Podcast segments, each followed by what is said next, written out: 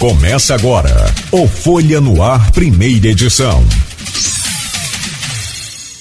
Segunda-feira, 21 de fevereiro de 2022. Está começando pela Folha FM 98,3, emissora do grupo Folha da Manhã mais um Folha no Ar. Temos o prazer e honra de receber aqui o professor Frank Pavan. Doutor Frank Pavan é PhD em meio ambiente, advogado ambiental, engenheiro ambiental, é professor da FGV, do IFE, do ISICENSA e da Universidade Cândido Mendes. Professor, muito obrigado pela honra de poder recebê-lo aqui, mesmo que virtual, né, nesse período ainda de pandemia, de Ômicron, essa coisa toda. Né, uma hora vamos estar juntos aqui, se Deus quiser, mas até lá vamos seguindo no, no virtual. De qualquer maneira, sempre uma honra e muito obrigado pela presença do senhor. Bom dia, seja bem-vindo a este Folha no Ar. Bom dia, Cláudio. Bom dia a todos e todas ouvintes da rádio. Eu quero agradecer o convite.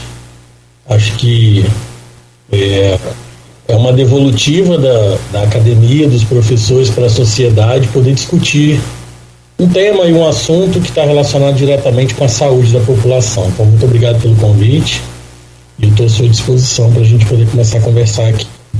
Parece lógica é, essa primeira pergunta, parece óbvia, mas se a gente fizer essa pergunta de fato até na, nas ruas da cidade, o que, que é saneamento básico para a população?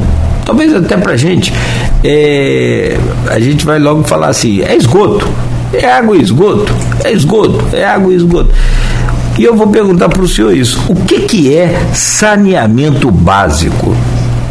Acho que essa pergunta faz, é, é a mais importante de tudo que a gente vai conversar aqui, né? Porque é exatamente isso. Quando a gente pergunta para as pessoas o que, que é saneamento, já vem logo a resposta de que é água e esgoto. Isso está bem enraizado no nosso país. Principalmente, né, quando se fala assim, água, é, a água que chega na minha casa é a água que eu uso diariamente. O esgoto que sai da minha casa é aquilo que eu não quero que fique perto de mim. Então é uma coisa que chega e uma coisa que sai. Quando na verdade o saneamento ele está ele tá relacionado à saúde das pessoas.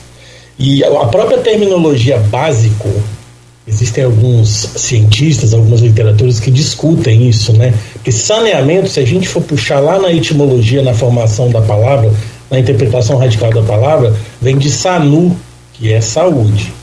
E quando eu falo em básico, eu jogo uma pergunta assim, né? Saneamento básico é aquilo que é básico para minha sobrevivência, para minha subsistência, e o básico é só água e esgoto, que é a resposta que a gente sempre tem. Então, o saneamento básico está vinculado a outras ações, a outros processos, a outras tecnologias, que não necessariamente só água e esgoto.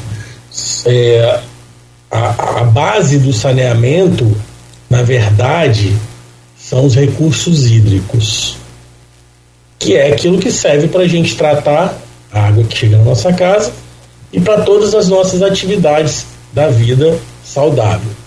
Mas o, o serviço de saneamento ele está baseado na que a gente chama de ciclo positivo de saneamento, né? Na, col, na, na coleta, na captação, tratamento e disposição, distribuição de água tratada, de água potável que é aquele serviço que a, que a empresa capta água no rio, na lagoa subterrânea, trata na estação de tratamento de água e leva até a minha casa. Então, esse serviço de água tratada, água potável, ele começa lá na captação, lá vamos falar da gente aqui, né? Lá no Rio Paraíba do Sul, quando a empresa que presta o serviço vai lá, faz a captação, a, a DUS leva para dentro da estação, trata, joga numa rede que vai chegar até a porta da minha casa. Isso é a água do saneamento. E o objetivo dessa água é a segurança para o nosso consumo humano. Se a empresa é responsável por essa água tratada ou potável que chega na minha casa, desde a captação no Rio Paraíba do Sul até a porta da minha casa. O que acontece nesse caminho dentro do espaço público é o que a gente sempre está discutindo. E o que acontece também lá na caixa d'água da minha casa, porque às vezes a água chega com areia ou com gosto na torneira, e de plano, assim, de imediato, que a gente faz é falar, ah, essa empresa não faz o serviço adequado. E muitas vezes o que falta é uma manutenção na caixa d'água da minha casa.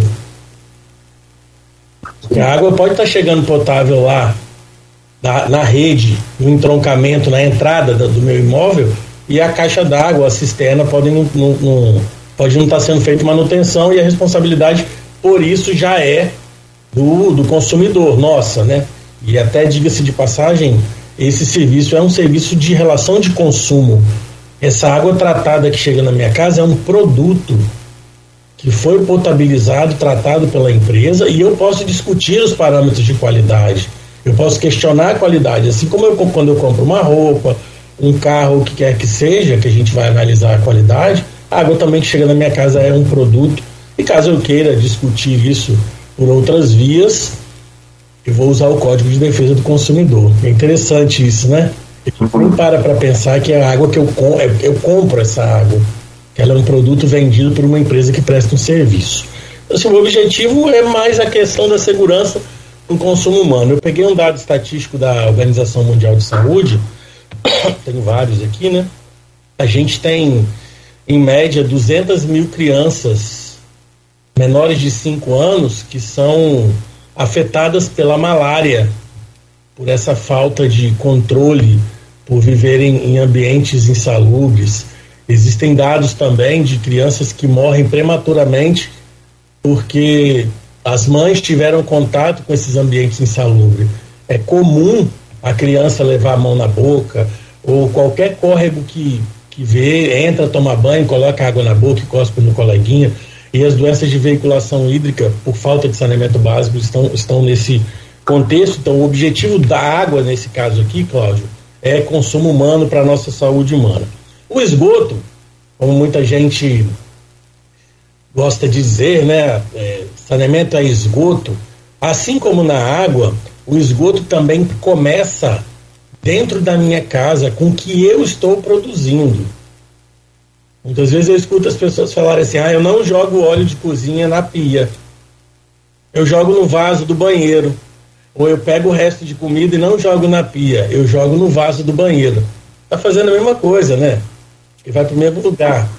Então tudo que, que sai da minha casa, o meu esgoto, é responsabilidade minha e a empresa prestadora de serviço, o município, ele vai coletar esse esgoto dentro da minha casa, no entroncamento lá da minha, meu, da minha residência, vai jogar numa rede, vai levar até a estação, vai tratar, e aí tem uma coisa que está sendo implementada no Brasil, que é muito recorrente em países como Portugal, Israel, a possibilidade de reuso da água tratada, água de reuso que a gente chama, né? Que, é, até sobre, você falou de Petrópolis, eu li uma matéria do, do governo do estado do Rio, que eles prom estão promovendo a limpeza do município com água de reuso. Que é uma coisa não, que não é muito comum aqui no Brasil. Quando a gente fala de água de reuso, é água de esgoto. Dá nojo, né? As pessoas têm nojo. Então, é uma proposta super inovadora. Nós temos um projeto Brasil-Portugal, chama reuso.org, que eu também estou participando lá. E a gente está promovendo propostas, pegando experiências internacionais e trazendo para o Brasil para poder aplicar aqui e reusar essa água que é tratada do esgoto. Que também está relacionada à saúde. Ninguém quer ficar morar perto de esgoto, né? E os outros dois serviços que ficam esquecidos, que fazem parte do saneamento, é a questão da gestão das águas pluviais urbanas, ou drenagem urbana, como a gente chama popularmente, que é o sistema de drenagem das cidades para que a cidade não alague.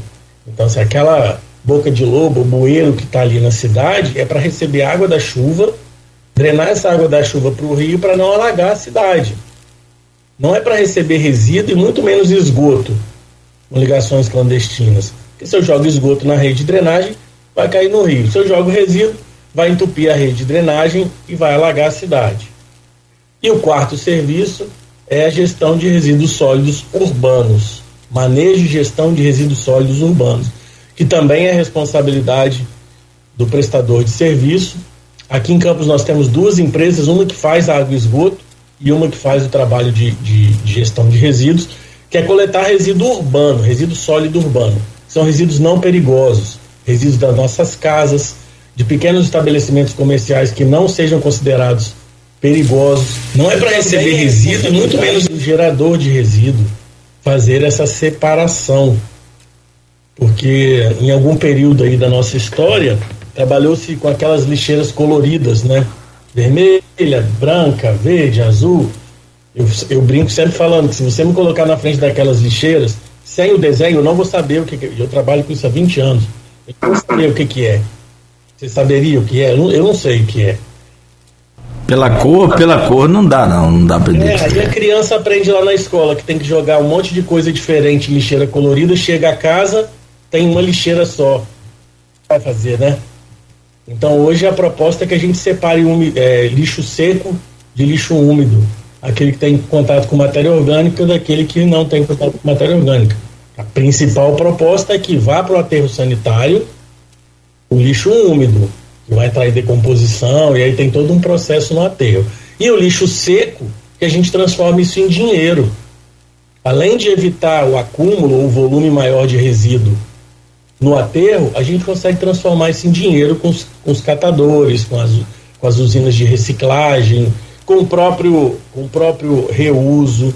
Então, é, essa é a proposta positiva do saneamento é, tra, distribu, tratamento e distribuição de água tratada, coleta, distribuição, reuso de água de esgoto e tratamento de água de esgoto, é, gestão de resíduos sólidos urbanos e o sistema de drenagem. O saneamento é isso. Nunca mais a gente vai falar que é água e esgoto, porque é muito mais que água e esgoto.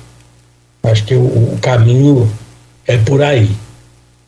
Sim, sim, não tenha dúvida. E aí é que a gente passa a entender a nossa responsabilidade. E, e por tudo que senhor já começou a falar, você pode esmiuçar um pouco aí essa, essa, essa primeira fala. Começando pelo tratamento lá da, da caixa d'água, né, que é a, a limpeza aconselhada de seis em seis meses, aquela coisa toda. É, depois pela é, pelo descarte do, do, da gordura, né? Que também pode ser citado, professor. Ah, mas eu joguei no, no quintal ali na terra que eu tenho, que eu moro em casa, então eu joguei na terra. Também contamina e vai para o lençol freático. Que o senhor pode detalhar para a gente. E ainda, é, o reuso, por exemplo, da água da máquina de lavar, que é muita água, é muita água, é muita água, dependendo do tamanho da máquina, né? Quanto maior, mais água, mas uma lavadora dessa aí, média aí, 80, 60, 80 litros de cada vez que está né, processando, lavando ali. Então, quer dizer, você consegue reutilizar essa água de maneira é, é, inteligente e que vai também economizar o seu, o seu dinheiro e faz parte desse chamado é, saneamento básico, não é isso? É, faz parte, inclusive, do, do, ciclo positivo do saneamento básico. O, a questão do resíduo, quando você mora em casa, tem lá um quintal com solo, com terra, né? Jogar orgânico é interessante, resto de casca de, de, de leguminosa, enfim. Mas ao mesmo tempo, tem que ter um controle, porque você pode atrair vetor, você pode atrair bicho. Tinha um projeto de uma empresa aqui na cidade que queria fazer um telhado verde, um, uma cobertura na empresa verde e colocar fruta. Vamos dar um jeito de colocar umas, umas frutíferas lá. Aí a primeira, é uma empresa da área de alimentos, eu falei assim, a primeira coisa que eu falei com ele, olha, vai começar a aparecer minhoca lá dentro da sua loja, mosquito dentro da sua loja, porque você está colocando fruta. E a fruta vai atrair bicho. Então esse é um cuidado que se tem que ter. Até para fazer isso, né? É, em casa a gente consegue separar isso bem fácil, porque o, o, resíduo seco ele tem um volume maior, então você coloca num recipiente maior. E como ele é seco, não vai dar mau cheiro, não vai atrair bicho, e o úmido a gente automaticamente joga no, no, na lixeira que vai para o aterro sanitário. Aí a outra coisa que você falou foi sobre reuso de água da máquina, né? Conceitualmente, esse reuso de água da máquina é chamado de reciclagem da água. Porque a água de reuso mesmo, é aquela que foi pro, o esgoto que foi para a estação, foi tratado e aí vira água de reuso. E esse uso, essa reciclagem da água da máquina é uma excelente alternativa, assim como algumas empresas também já fazem nos processos. Né? Elas usam água no processo de produção, é, ao invés de mandar para a estação de tratamento, a água serve para um outro fim e eles utilizam uma outra proposta dentro do processo produtivo. Eu acho que são alternativas bacanas.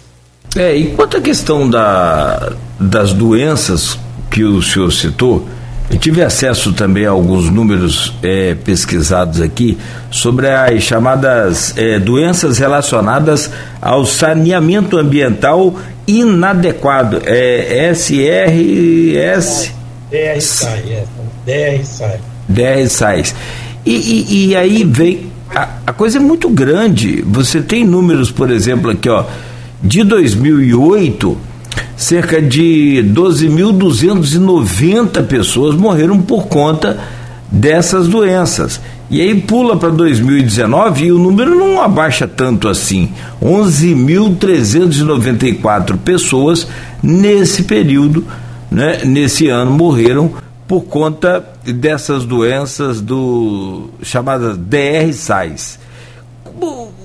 Onde é que está a relação do, do, do e aí eu, eu chamo muita responsabilidade, claro, para o poder público, que, que tenha a verba, que tenha a responsabilidade, que tenha a estrutura, que tem tudo para isso, mas eu chamo a responsabilidade para a sociedade também, a nossa parte. Como que a gente pode colocar isso na balança?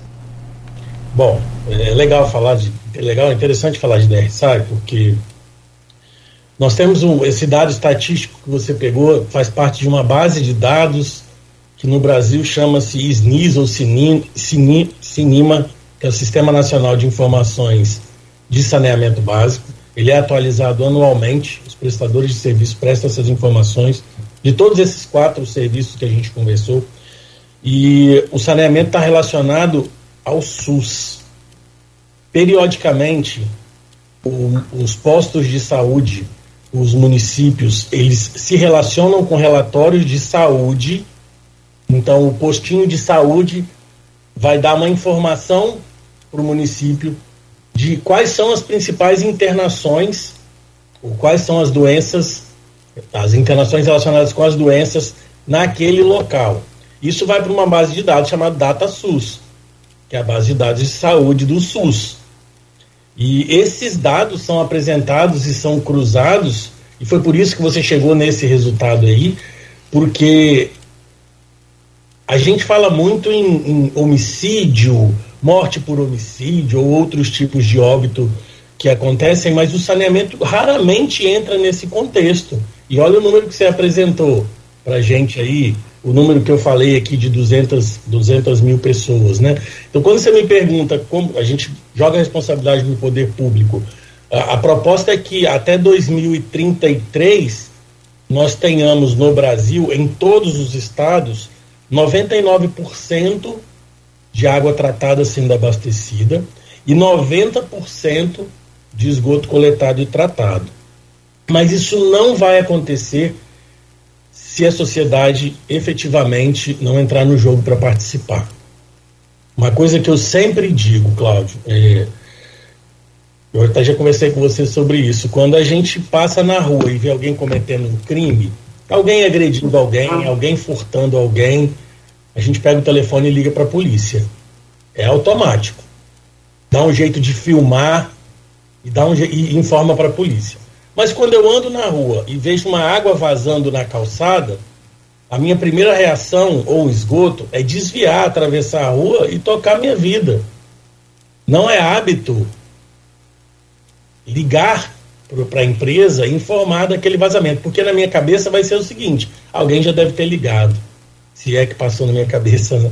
Eu estou dando esse exemplo porque a gente tem que participar ativamente disso, separando esse resíduo em casa, não jogando o resto do cinzeiro com as pontas de cigarro que eu fumo no vaso sanitário, isso tem que ir para o lixo. É, a mesma coisa, eu faço muita analogia com, do dia a dia, né? A pessoa sai para passear com um cachorro na rua, e coloca o cachorro para fazer as necessidades dele lá, o cocôzinho dele na rua e deixa o cocô lá. Não, não leva o cocô para casa. Aí eu digo assim, gente, esse cachorro não me não não tá comigo todo dia. Quando eu tô triste, não é ele que tá lá me fazendo carinho. Por que, que eu, que não tem nada a ver com esse cachorro, tenho que ficar com o cocô dele? A pessoa que tem o cachorro, que tem o carinho do cachorro, tem que levar o cocô dele para casa. Por que, que o cachorro não fez o cocô no, na sala da pessoa? Por que, que você não joga lixo na sua sala ao invés de jogar na rua? Aquele papel que você vai, da bala que você acabou de chupar, você vai jogar na rua, por que, que não joga na sua sala, no seu quarto? Então, assim, isso é um, um chamamento para coisas simples do cotidiano que a gente tem que efetivamente assumir a responsabilidade. Né? Tá havendo perda na rua, hoje nenhum, nenhuma região do Brasil tem um indicador menor do que 30% na perda no abastecimento de água tratada, água potável. Então a gente perde 30%, nenhum tem menos de 30%, né? Tem estados que perdem 60%. Chega menos água na casa da pessoa do que, do que se perde. Então, assim, a gente tem que assumir essa, essa responsabilidade, que muitas vezes é só atribuída ao, à administração pública, ao poder público.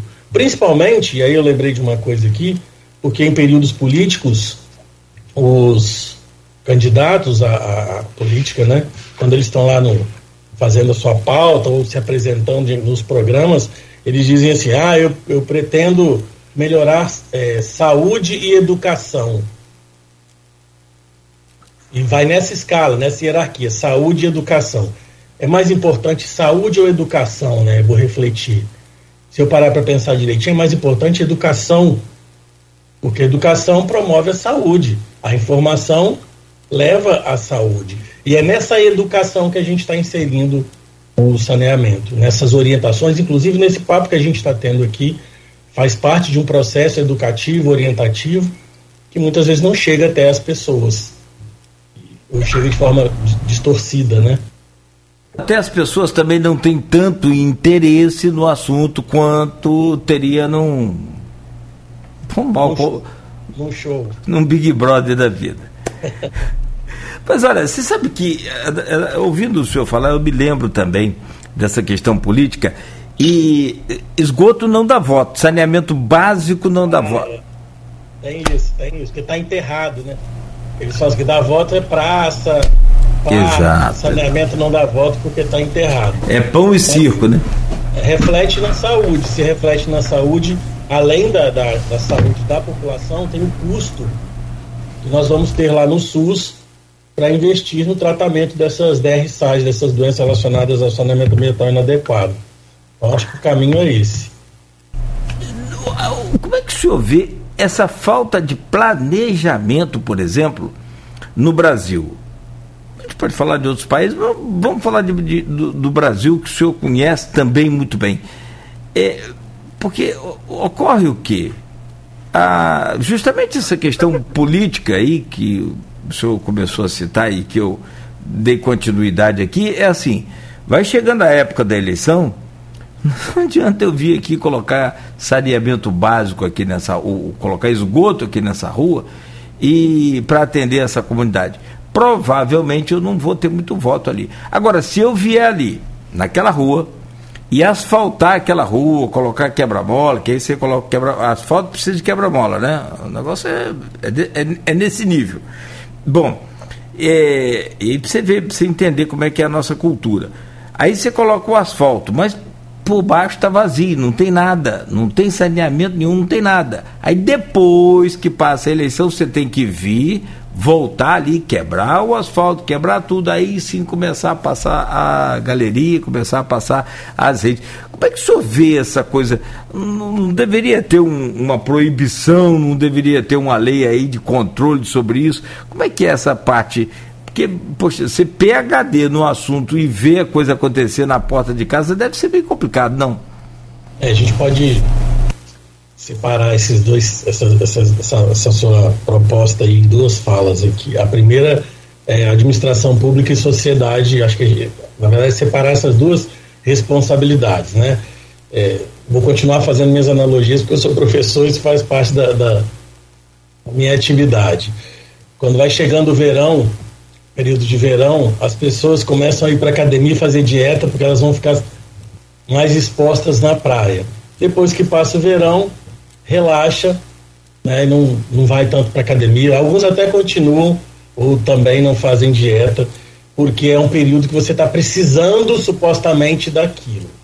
Então, quando você tem água, quando você tem esgoto, quando você tem o lixo coletado, não importa como tenha, há uma satisfação.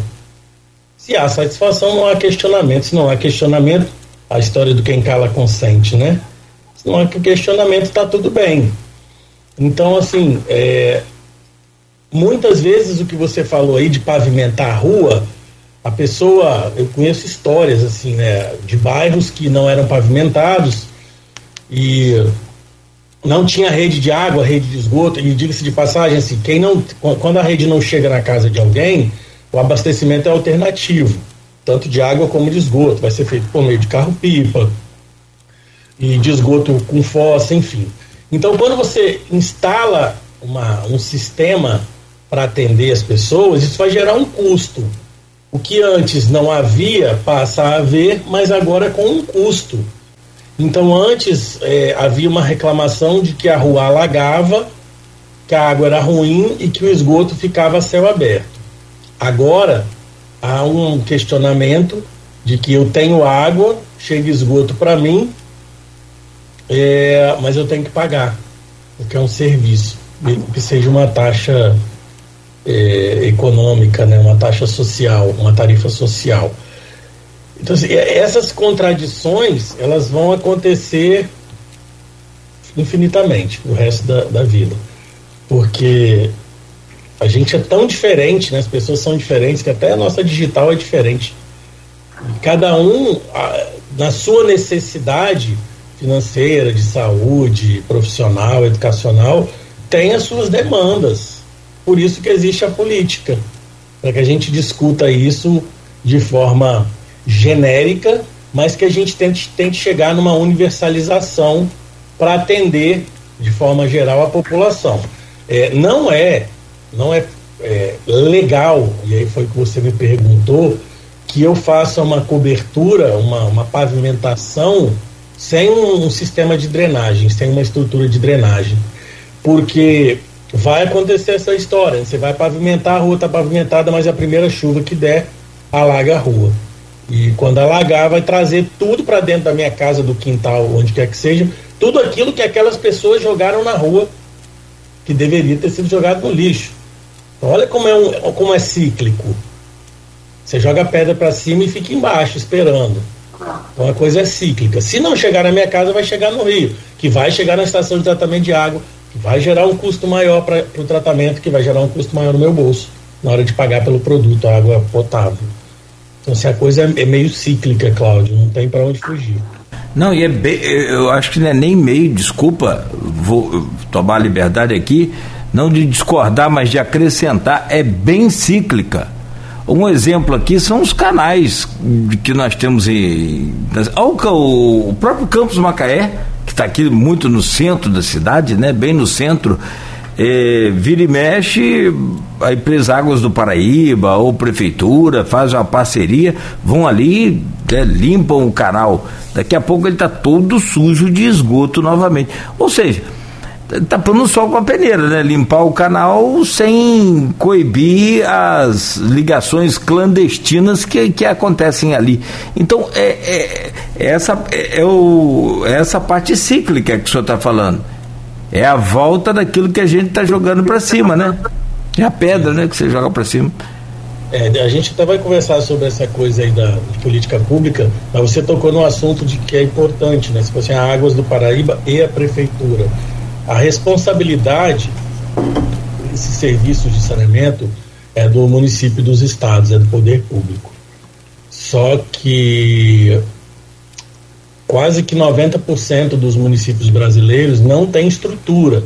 Se a prefeitura não tem uma estrutura de estação, de rede, de água, etc. e tal. Também não tem uma estrutura para resíduos sólidos.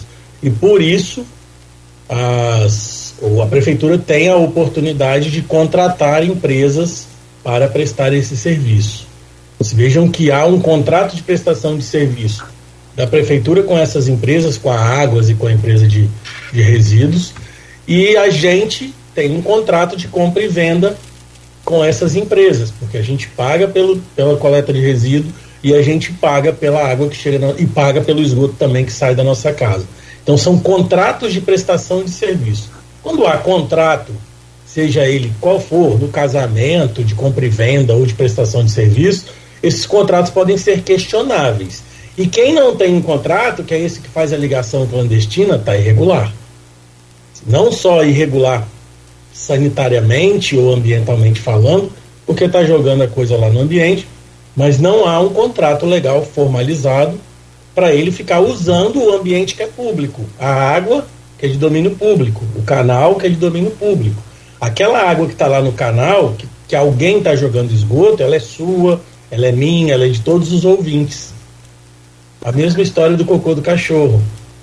Não é, não é, é não, não cabe usar espaço público individualizado, de forma individualizada. Toda aquela água do canal é minha, é de todos nós. Por que, que tem alguém jogando esgoto lá? E aí chega num outro papo, né? Será que essa pessoa não está jogando esgoto lá porque ela não tem onde jogar? Será que ela está jogando esgoto lá porque ela não tem condições financeiras para fazer uma fossa e manter uma fossa? Então entra na história de novo de planejamento, de política pública, que também é o nosso assunto lá do, do fim. Isso rende aí, só essa pauta rende um, um programa inteiro. Bom, são 7h45, professor, mas assim, só para a gente fechar esse bloco no que diz respeito ao saneamento, que vai muito além do básico que a gente entende, eu acho que isso ficou muito claro.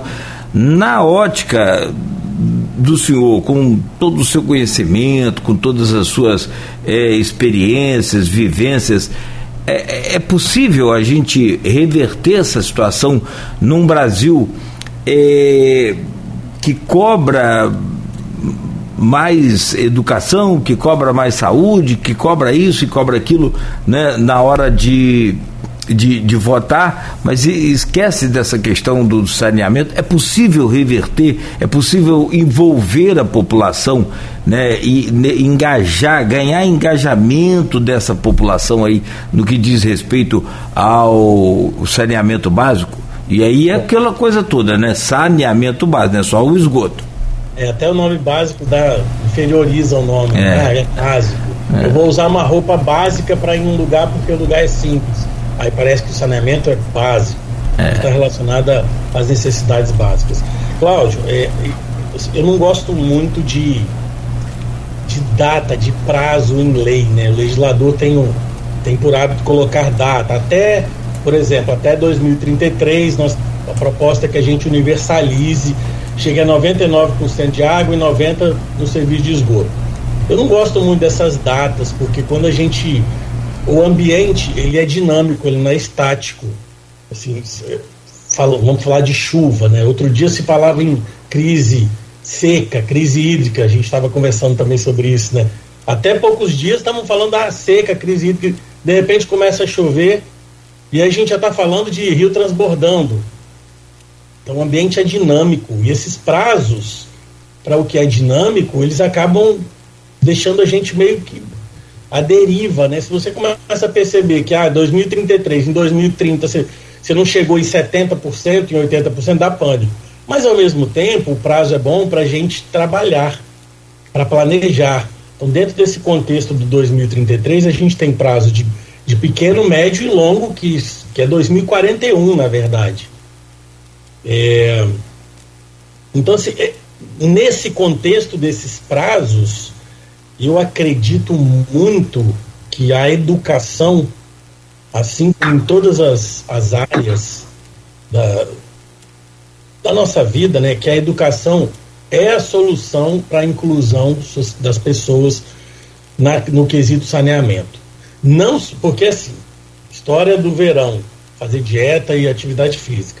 Se chega água na minha casa e chega esgoto na minha casa, eu não estou nem, nem, nem interessado aonde não chega.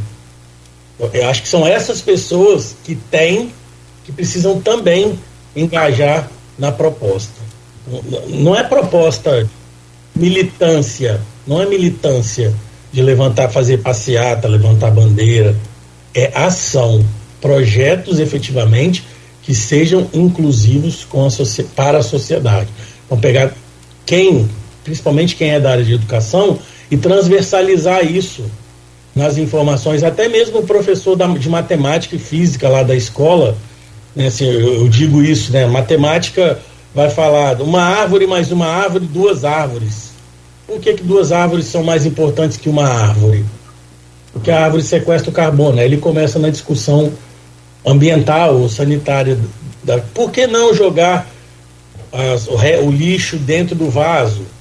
E aí o professor das outras disciplinas começa a discutir a, a educação é a resposta para tudo na nossa vida.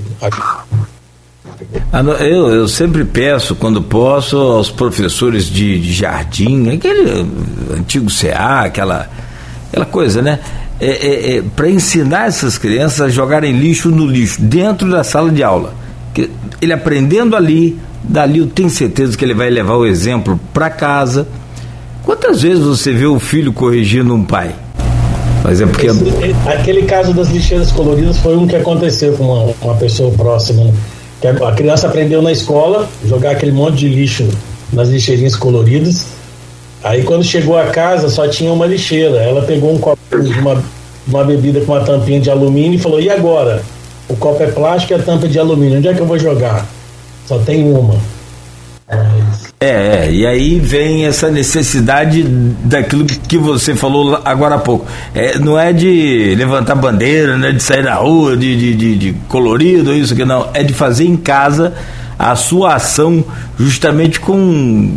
Não precisa ser lá nenhuma oitava maravilha do mundo. Você pode até arrumar uma caixa de papelão, colocar aqui, ó, resíduo sólido é colocado aqui é, no caso aí o copo, não precisa você sair comprando nada, né?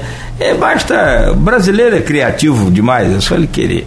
Bom, meu caro professor, são 7 horas e 51 minutos e esse assunto vai assim, se por si só vivo também, entrevista ao vivo, né? Já está dizendo, é viva. Então a gente precisa só fazer uma pausa. Eu peço licença ao senhor. No próximo bloco a gente vai falar de um assunto muito importante também que aí implica diretamente nessa questão da, dessas, desses prazos aí que o senhor falou. Esse negócio de prazo é muito complicado. Lembra da BR-101? Né? A Via Arteres prometeu que ia entregar em 2000 e... nem me lembro mais, acho que era 2018, 2020 e nós estamos em 2022 e ela entregou foi a BR para o governo federal de novo, né? Devolveu des, de, é, des, é, priva, desprivatização. Eu nunca tinha ouvido falar isso. Negócio impressionante. Bom, é, então colocou data, você já viu como é que é. Vamos falar sobre o novo marco legal do saneamento e quais as suas implicações. Próximo bloco, a gente vai continuar conversando com o Frank Pavan. Doutor Frank Pavan é PhD em meio ambiente, advogado ambiental, engenheiro ambiental e professor também da Fundação Getúlio Vargas, do IFE, do Isicenza e da Cândido Mendes. Voltamos em instantes. Estamos conversando no programa com muito prazer com o professor Dr. Frank Pavan, é, PhD em meio ambiente, advogado ambiental, engenheiro ambiental, professor da FGV, do IFE, do Isicenza e da Universidade Cândido Mendes. Né? Depois ele vai explicar para a gente quanta, com 24 horas por dia, como que ele consegue fazer isso tudo. Mas vamos lá, antes da gente, a gente não quer saber, coitado, da vida pessoal do professor, a gente quer saber é, sobre as informações que ele pode compartilhar com a gente e informações importantes, porque, como a gente sempre fala, informação é poder. E neste bloco a gente separou um tema aqui muito relevante, importante e que está mexendo já né, com a vida de, de muitas empresas e de muitas pessoas, que é o chamado novo marco regulatório do saneamento. É a Lei Federal 14.026 de 15 de julho de 2020, que altera as regras para a prestação, a prestação de serviços no setor, também promovendo e ampliando a participação de empresas do setor privado nesta, nesta área do mercado com o objetivo né, de universi, universi, universi, ih, rapaz, perdão que hoje eu estou universalizar segunda-feira agarrou universalizar o acesso ao saneamento para todos os lares. E aí, professor, é, traduzindo aqui nas suas é, é, palavras e no seu vasto conhecimento, o que, que representa desde é, para nós, cidadãos comuns, e até mesmo para as empresas, as que estão envolvidas direto ou indiretamente nessa questão de saneamento, o novo marco regulatório deste saneamento, do saneamento? Olha, vamos lá. É, você até já fez uma afirmação importante aí, né? O novo marco legal vem atualizar algo que já existe. Então, nós temos uma, uma lei de 2007, que é 11445, que é a nossa política pública de saneamento básico.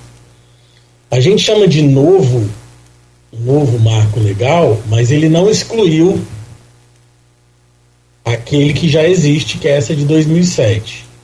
A gente compra alguma coisa nova ou quando, quando algo não está funcionando ou quando não está atendendo às nossas necessidades. Né? Se meu celular, meu aparelho de telefone está sobrecarregado e eu quero colocar mais coisa nele, eu compro um novo. Não necessariamente significa que ele quebrou. Ele pode desenvolver as funções até aquele período. E foi criou-se esse novo marco do saneamento porque percebeu-se que, mesmo 2007 sendo um período curto, recente, que as mudanças, principalmente de uso e ocupação do solo urbano, estavam, se, estavam sendo aceleradas. E que também os indicadores de saúde estavam é, crescendo em relação às doenças, as DRSI que você falou.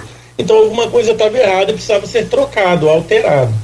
Por isso criaram um novo marco legal de saneamento, que apenas atualiza a lei anterior, que é a nossa política de saneamento lá de 2007. Esse, essa estrutura do saneamento desses serviços, ela é feita por meio de um planejamento. E até mesmo quando eu vou fazer uma viagem, eu me planejo. Eu vejo para onde eu quero ir, quanto eu tenho para ir, que tipo de roupa eu tenho que usar. Nisso eu estabeleço algumas prioridades, algumas possibilidades para esse planejamento de viagem. A mesma coisa acontece aqui com saneamento. A estrutura na prestação dos quatro dos serviços que a gente conversou anteriormente, ela está num planejamento chamado plano de saneamento. Dentro desse planejamento, a gente vai ter algumas exigências, né? Nós teremos algumas variáveis a serem analisadas.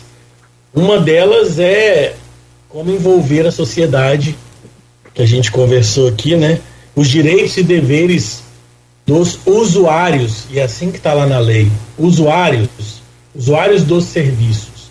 A responsabilidade sobre os serviços é do município e a primeira do poder público. E a primeira grande alteração que a lei traz para gente, que o novo marco traz para gente, é que até 2020 esses serviços poderiam ser prestados pelo próprio município, a gente já conversou, ou por empresas contratadas. E esses contratos poderiam ser feitos por delegação. Agora, ou a partir de 2020, esses contratos devem, com essas empresas, com a Águas, com a empresa de, de, de resíduo, eles devem ser feitos por meio de concessão.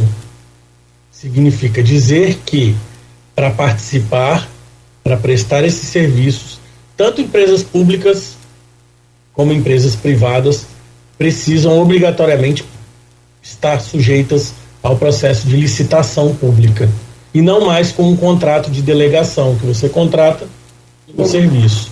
Então essa é uma, uma grande mudança e que trouxe para as empresas uma, uma agitação, né? Porque quem está com contrato vigente começa a ficar preocupado porque na, na, na renovação do contrato não vai ser automática. Haverá um processo de licitação, uma concorrência, uma ampla concorrência, e outras empresas de outros lugares, inclusive de outros países, podem participar dessa disputa para a prestação do serviço. Eu acho que essa é a primeira e, e grande alteração que trouxe assim um, uma agitação nos, no, nas empresas que trabalham nesse setor. A outra coisa, Cláudio, é muito importante a gente conversar é sobre esses planos, né? o plano municipal de saneamento.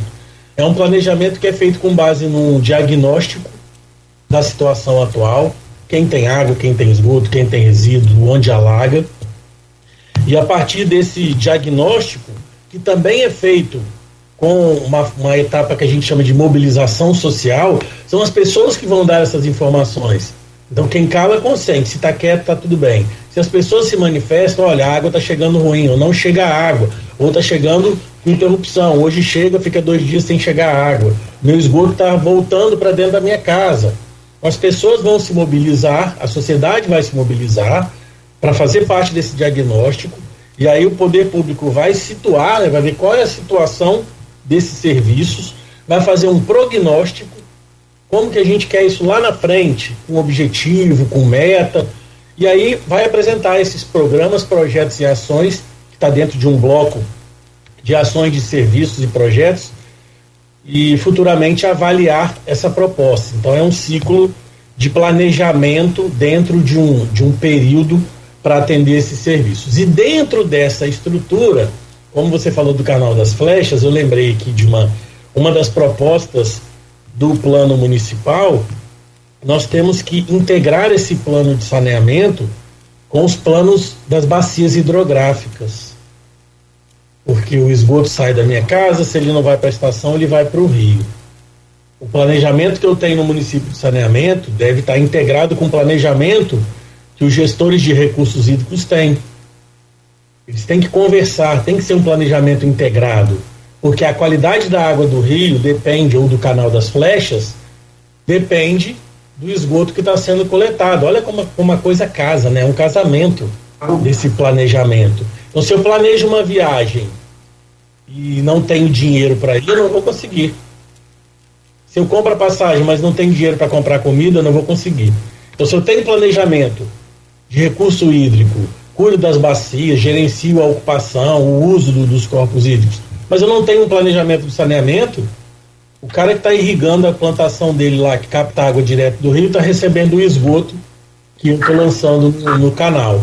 Então, acho que essa primeira, essas primeiras propostas assim da, do, do marco são importantes para a gente discutir que depende de um planejamento e que esse planejamento ele é inclusivo. Há quem diga, e eu vou fazer uma, uma, uma, provocação ao senhor aqui no sentido de despertar aí a, a, a, sua, a sua experiência, o seu conhecimento, até como, claro, ambientalista, como advogado, como jurista ambiental, e que eu sei que você tem trabalhado muito, conforme você falava comigo aqui, aumentou muito essa demanda nessa área, né? É, diz que tem, tem gente que acha que é a tábua da, da salvação esse marco, né? o, o, o novo marco regulatório. Agora, para muitos, e aí especialistas como o senhor, ele só vai ser efetivamente é, concretizado, ele só vai ser efetivamente é, é, um sucesso se houver mudança de paradigma, que aí remete ao primeiro bloco, que é aquele senhorzinho lá que o senhor falou, que a gente comentava, que liga o esgoto clandestino. Como, como que a gente vai conseguir fazer esse novo marco funcionar só apertando pela lei aí as empresas, conforme o senhor está vendo, ou essa quebra de paradigma o senhor acha necessária e importante e tão vital quanto a outra parte? Quebra de paradigma é essencial, principalmente por parte da sociedade. A sociedade precisa entender que, assim como programas de saúde, uso de máscara, higienização das mãos, o saneamento é, é de ordem sanitária, assim como o risco biológico, que é a questão do que a gente está trabalhando diariamente. Então, aquilo que eu faço para me proteger na rua, eu tenho que fazer para me proteger também dentro do contexto do saneamento. É, o que a gente entende, assim, se, se, se, o marco é a salvação, é que uma coisa que coisas que propostas que não aconteciam anterior ao marco vão acontecer agora trazem também uma participação coletiva dos titulares ou dos municípios. Vejam que um exemplo aqui disso é que a lei, a lei nova traz para a gente a possibilidade dessa prestação de serviço ser regionalizada ou em blocos. O que, que significa isso, né? O, em Campos nós temos uma empresa que presta serviço de água e esgoto. Se porventura o município vizinho não tem estrutura, estrutura operacional e estrutura financeira, Campos pode trabalhar em bloco com esses municípios. Então, o município de Campos pode ajudar o município vizinho com o serviço. E não necessariamente esses municípios precisam estar limítrofes, tem que estar na vizinho um ao outro. Eu posso ter um município em outra região e a gente pode, é, em parceria, uma parceria meio que, na verdade, uma ajuda, né? Vamos, vamos usar o termo mais simples. Um município pode ajudar o outro nesses serviços. Então, eu acho que isso. É, não vou dizer que o novo marco vai resolver todos os problemas e que ele é a salvação mas essas possibilidades que foram que estão sendo propostas de contribuição ou de parceria ou de planejamento simplificado para aqueles municípios menores, eu acredito veementemente que elas podem contribuir muito e a gente vai elevar esses dados aí, esses indicadores baixos em alguns serviços que a gente ainda não atende, como é a questão da perda. Inclusive, a gente, eh, eu estou com uma lá no IFE, no mestrado, a gente faz pesquisa para a sociedade, né, para desenvolver novas tecnologias. Essa semana mesmo em reunião eu conversei com os colegas, já existem municípios que fazem isso, no Rio, inclusive em alguns bairros. Existe um aplicativo que aplicativo de celular, um app, que a pessoa faz essas, presta essas informações de saneamento andando na rua. A história do, da água vazando, né? Ah, estou vendo água vazando aqui na rua, perda de abastecimento. Eu vou entrar no aplicativo, vou mandar a localização, vai chegar lá na empresa e eles já vão fazer a contenção. Ou alguém queimando lixo, que infelizmente ainda é comum, né? Não sei é, de onde saiu isso, que queimar lixo é. Na verdade, o que a, gente quer é se livrar do lixo. Ou joga no rio para ele boiar e seguir, ou para afundar, ou enterra ou queima, porque não está chegando o caminhão do lixo, talvez. E folha, né? Queimar folha. Não sei de onde saiu essa, de onde saiu essa cultura um pouco. Até já, já aconteceu no passado, mas hoje a gente já tem tecnologia para isso. Então esse, esse aplicativo que a gente eu vou tentar propor lá com os colegas da área da computação para a gente poder tentar uma, uma alternativa, né? De tá na mão da gente. Então, assim, assim como eu ligo para a polícia para falar do crime, eu vou entrar no aplicativo vou falar, tá vazando água aqui, pum, vou lá e aviso. Tem gente queimando lixo aqui, vou lá e aviso. Porque a queima do lixo não é problema só de emissão de gases, que em pequena escala pode nem, nem causar alteração nenhuma, mas a gente tem problema com, com, com alteração no solo, é, com, com fumaça, com sólido em suspensão, com um vento que pode jogar o fogo para uma outra área. Então tem uma série de fatores. E aí você falou de quebra de paradigmas, eu lembrei da queima do lixo, que é coisa simples de se fazer, que não vai acontecer se a gente também não se não está, se, a gente não, se nós não estivermos inseridos no contexto. Existem os planos de saneamento e a sociedade, a mobilização social faz parte o, o, controle social dentro desse planejamento ele é extremamente importante. O Ministério Público exige que as empresas é, incentivem os moradores e a população a participar da discussão desses planos, a, a apresentar propostas, inclusive mesmo pessoas que não tenham conhecimento técnico efetivamente, mas são elas que vivem na região e sabem qual é a necessidade. Então, acho que a quebra de paradigma é importante e a inclusão o envolvimento da sociedade também é importante. Essa questão do lixo, do, do, do, do, colocar fogo no lixo aí, foi fantástico se lembrar disso. É, isso acontecia muito na roça, né? No interior, que não existia coleta de lixo. Hoje é, é, não existe diariamente, mas se você for nas localidades interioranas do município de Campos, por exemplo, é, se não tem, era para ter aquelas caçambas, né?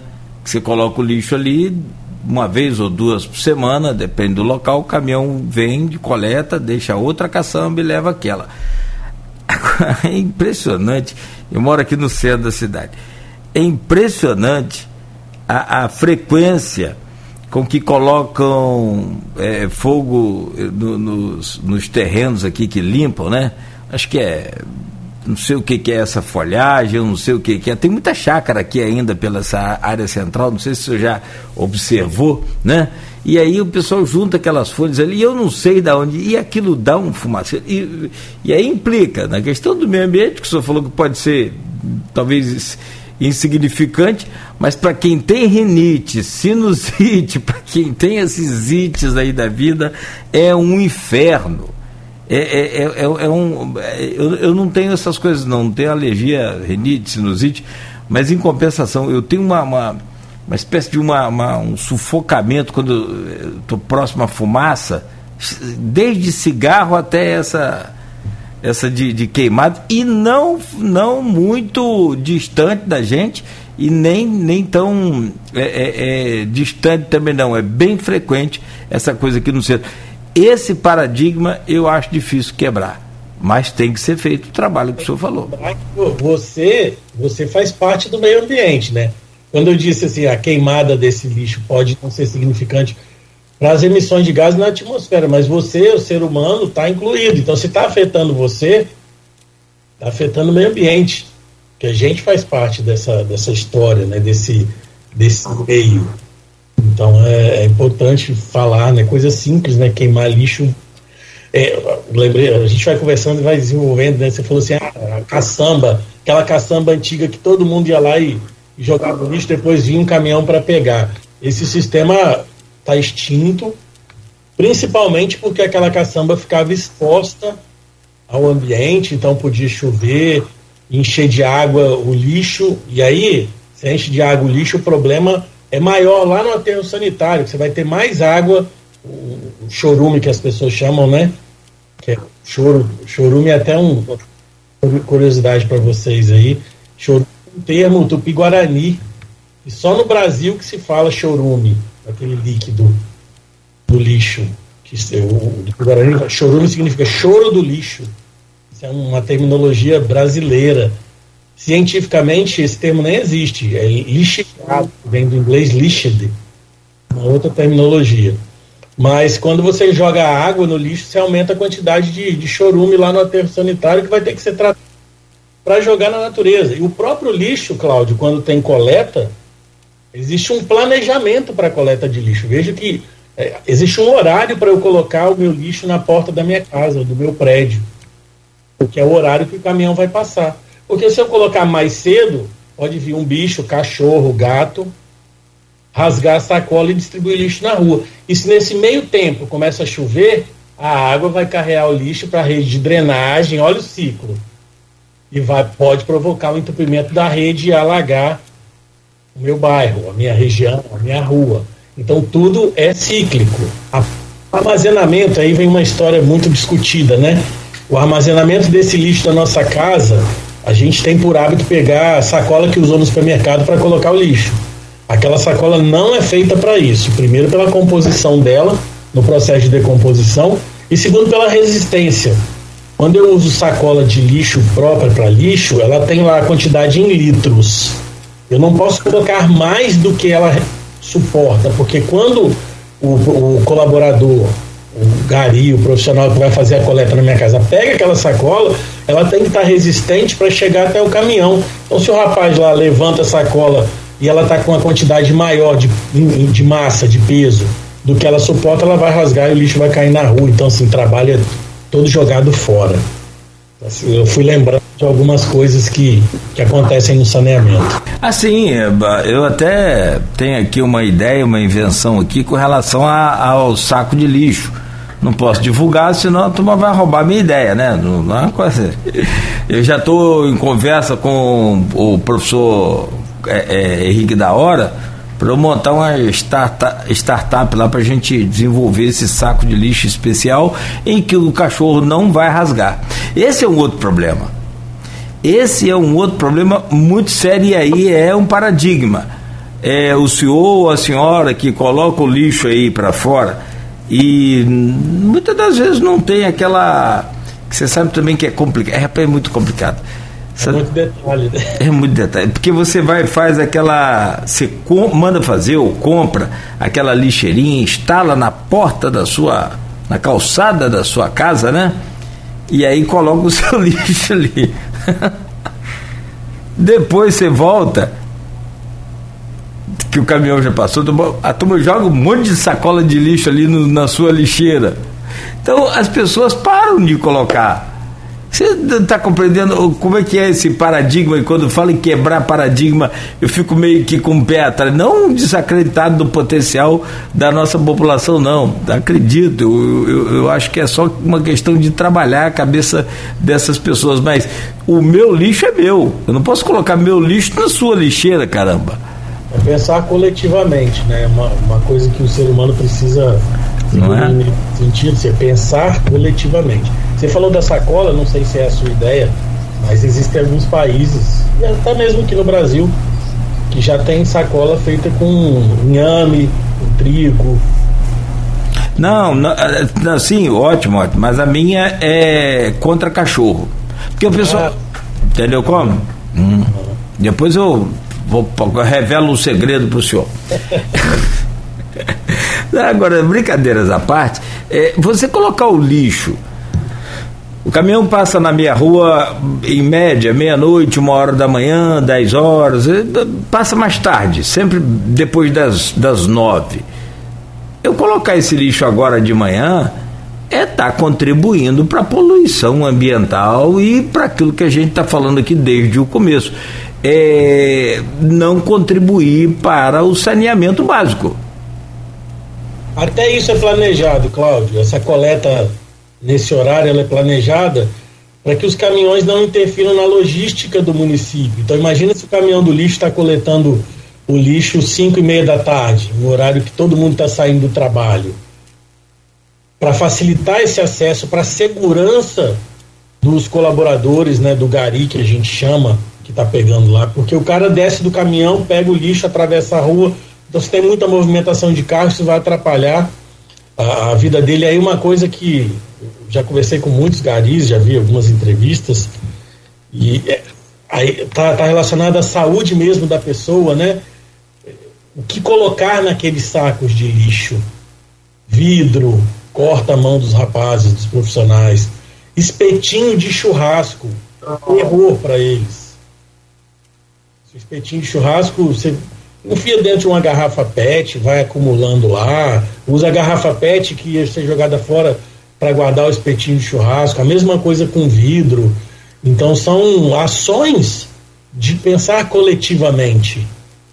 Por que não queimar o lixo? Porque pode afetar a rinite do Cláudio lá, se ele, ele não tem, né? Mas como exemplo. Porque pode afetar o meu vizinho, o cheiro, a fumaça, o pó, o sólido que vai estar em suspensão. Por que não, por que não jogar o espetinho de lixo um li, de churrasquinho no, no saco de lixo? Porque pode furar a mão de uma pessoa, se colocar no lugar do outro. É, é meio que isso aqui é quase que uma pregação religiosa, né? Se colocar no lugar do outro, é viver coletivamente. Então, assim, isso aí é um trabalho árduo, mas eu acho que a sociedade tem evoluído nesse sentido. Assim, a população tem, tem, principalmente agora, tem pensado um pouco mais coletivamente. O nosso indivíduo muitas vezes sobrepõe o coletivo, quase sempre, mas a gente vai trabalhar e vai dar certo. A educação resolve tudo. Acho que é o caminho. Acho não, tenho certeza. É, e, e, com relação a essa questão do, do Gari, eu, entrevistando o Gari uma vez, eu falei, qual o seu sonho né, de que as coisas mudassem no seu trabalho? É, ele falou que. E aí naquela época tinha muito mais do que hoje. Hoje tem outros formatos de, de lâmpadas, né? Mas aquelas lâmpadas fluorescentes, ele falou porque o pessoal colocasse aquelas lâmpadas fluorescentes numa embalagem especial, porque ela é como se fosse uma espada quebrada, era como se fosse uma espada. E ele já tinha cortado a perna com aquilo. Né? Então, assim, essa questão, esses paradigmas aí que a gente só vai conseguir quebrar com muito trabalho, com muita educação. E, e eu, eu volto a dizer, acredito sim na gente, na população, mas ainda estamos longe do ideal. Se coloca aquelas lixeirinhas aqui pelo centro, o pessoal passa e mete o pé e derruba aquilo. Qual o propósito de derrubar aquilo? Né? Assim como quebrar lâmpada, né? De, de espaço público, enfim. Pensar coletivamente. É pensar coletivamente. Só para fechar essa questão do, do marco legal do saneamento, eu, eu, fiquei pesquisando e analisando essa lei e vi que também surgiu um outro problema, talvez seja só uma, uma, uma, uma, sei lá, uma incredibilidade, uma coisa assim. É, uma dúvida minha a ANA, Agência Nacional de Águas, ficou com a responsabilidade de também, a partir de agora, né, se estender e tomar conta dessa questão. Você acha que é viável? Você acha que é possível essa agência dar conta dessa situação? Isso foi uma coisa também interessante, né? Porque nós temos agências reguladoras em todos os setores, né? Agência reguladora de saúde, enfim. E para o saneamento de águas, que era a ANA, fala de água na natureza, né? E para o saneamento ainda não havia. havia. Havia agência reguladora, as agências eram locais, regionais. Então pensou-se no seguinte: quando se fala assim, agência reguladora, é que ela vai regular alguma coisa, ela vai criar alguma norma para regular e fazer o controle, a fiscalização da atividade. Quando se pensou muito a quem vai ser a agência no novo marco de regulação, pensou-se na, na de energia, porque ela já existe há muito tempo, já está em. Já está com uma proposta mais antiga, mas ao mesmo tempo pensaram o seguinte: como falar de saneamento se não falar de água? Então vamos trazer a ANA, a Agência Nacional de Água, para ser essa entidade reguladora. Então a ANA hoje passa a ser, hoje não, né? A partir da lei, passou a ser a Agência Nacional de Águas, e aí, quando você fala em água, é água bruta, água que está na natureza, Rio Paraíba, Canal das Flechas, água subterrânea, e o saneamento básico. É exatamente aí, né, na credibilidade que a ANA aparece, porque ela está criando normas regulamentadoras com a participação da sociedade, e eu vivo pregando isso. Você tem que entrar lá no site da ANA e ela abre para consulta pública as normas que ela está publicando para a gente poder opinar, dar sugestão, sugerir alguma alteração do que pode ser feito. A gente, quando eu digo, não sou eu, professor, são todas as pessoas, porque saneamento é uma ação coletiva social. Então a Ana vai criar, está criando, vem criando já essas normas, normas regulamentadoras, e são essas normas que vão atuar nessa credibilidade aí que você usou o termo credibilidade bem, bem propício para a atividade. Então, responsabilidade do serviço é do poder público, podendo contratar empresas públicas ou privadas por meio de licitação de concorrência. As empresas que têm contrato ainda vigente precisam se adequar às novas normas. O legislador deu oportunidade para que até dezembro desse ano de 2022 os municípios apresentem os seus planos atualizados, seus planos de saneamento, em parceria com essas empresas, e a agência de regulação, que é a ANA, tem uma regulação, assim como a gente tem norma em casa, né, com os filhos, com a família, a ANA vai ter uma regulação transversal e as agências locais e os municípios precisam se adequar a essas regrinhas, a essas regras propostas pela ANA, e é isso que vai fazer com que a gente tenha maior credibilidade no serviço. E volto a dizer, não é a solução do problema universal, mas a gente caminha para melhores indicadores no contexto do saneamento. É, eu até colocava mais cedo, né, ainda preparando aqui o programa, né, de que o, o saneamento não avança, mas avançou, né, professor? Avançou. Como avançou? Avançou. Campos mesmo é um exemplo, né? Hoje a gente tem boa parte aí do município já com o saneamento atendido pela empresa Águas do Paraíba. Que, aí é água e esgoto, né? Água e, é, água e esgoto. A água e esgoto, a empresa faz um serviço muito bacana. Eles ganharam um prêmio agora de qualidade no saneamento, um prêmio nacional. Eles fazem um trabalho bem bacana. É claro que não está universalizado, mas o trabalho é bem bacana. E aí, assim, fica uma, uma sugestão para aquelas pessoas que não têm acesso e que em alguns momentos, né, falar ah, a culpa, a responsabilidade é da empresa, a empresa precisa saber onde não tem para poder levar o serviço. Então é preciso que a gente informe ao município, à empresa, para que eles possam tentar levar o serviço. Existe uma tarifa social, que é um valor bem baixinho, que dá para pagar. Inclusive, o novo marco traz uma coisa bem bacana, o Cláudio, que eu lembrei agora, né? São muitas informações. Hoje, se for comprovado que a família está na classe, numa classe lá, numa, numa gradação, né, que não tem condições financeiras para fazer a ligação do ramal na água esgoto, o município é responsável também pela instalação sanitária dentro da residência das pessoas, dessas famílias. Então ele vai colocar vaso sanitário dentro da casa das pessoas, vai ligar a estrutura dentro da casa, não só, porque até então era ali na, na frente da casa, na calçada onde passa a rede. Com a lei nova, não. Também há obrigatoriedade de você colocar um vaso sanitário dentro da casa das pessoas. Então, existem 400 milhões de pessoas que não têm acesso a vaso sanitário.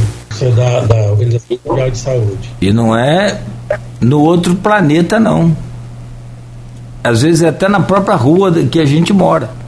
Não, não pensa, não, eu, eu confesso a você que tem experiência pessoal sobre isso e é de fato muito, muito, muito próximo a gente. Às vezes mais próximo do que a gente pode imaginar essa questão de dessas 400 milhões de pessoas que não têm acesso ao, ao vaso sanitário. Elas não estão em outro planeta, não, estão próximos muito mais próximo do que a gente imagina, né, professor? Infelizmente. É, são 8 horas e 33 minutos. Eu, eu preciso fazer um rápido intervalo e a gente quer ainda tentar aproveitar o máximo aqui a sua presença e, e, e seguir com essa, com essa pauta de saneamento, mas eu né, separamos um pouco aqui do tempo também para falar sobre as políticas públicas, e aí é aquilo que o senhor falou agora aí, dentre elas, né, essa do, do, do, do levar o acesso ao vaso sanitário, por exemplo, até dentro da casa da pessoa, o que é extremamente fantástico, fabuloso. Né? É, é um, uma mudança na, na, na, na, vida, na qualidade de vida da pessoa que, meu Deus, a gente não consegue dimensionar. E vamos falar também sobre os alagamentos que são característicos de campos e que estão é, é, ligados diretamente às políticas públicas e aquela questão lá do, do, do, saneamento básico que nós falamos no começo, que é aquele lixinho que o pessoal joga pela janela do carro, pela janela do ônibus, né? ou a pé, ou a ponta do cigarro, enfim. E os desastres naturais que muitas das vezes poderiam ser evitados. Vamos citar também o exemplo aí de Petrópolis, que o senhor também conhece bem. medicinadotrabalho.com.br ou ligue 2725 0878 e conheça todas as soluções inteligentes que oferecemos. Proteus, qualidade reconhecida e certificada ISO 9001-2015. Qual o seu maior sonho? A Unicred Norte Lagos pode te ajudar a chegar lá. Com os nossos consórcios Unicred, você poupa com segurança, de maneira planejada e sem pesar no orçamento. Estamos juntos para te ajudar a ir mais longe com os benefícios que só uma cooperativa pode te oferecer. Entre em contato e saiba como garantir seu consórcio. Unicred Norte Lagos. Quem conhece, valoriza.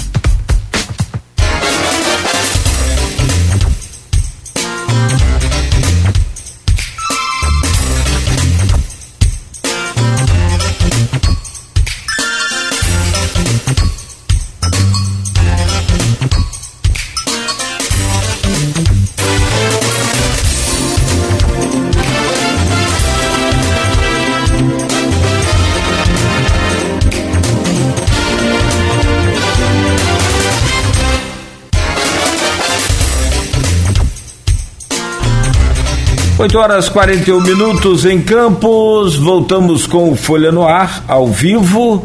Sempre, claro, né? Com o oferecimento de Proteus, serviços de saúde e medicina ocupacional, com a qualidade certificada ISO 9001-2015.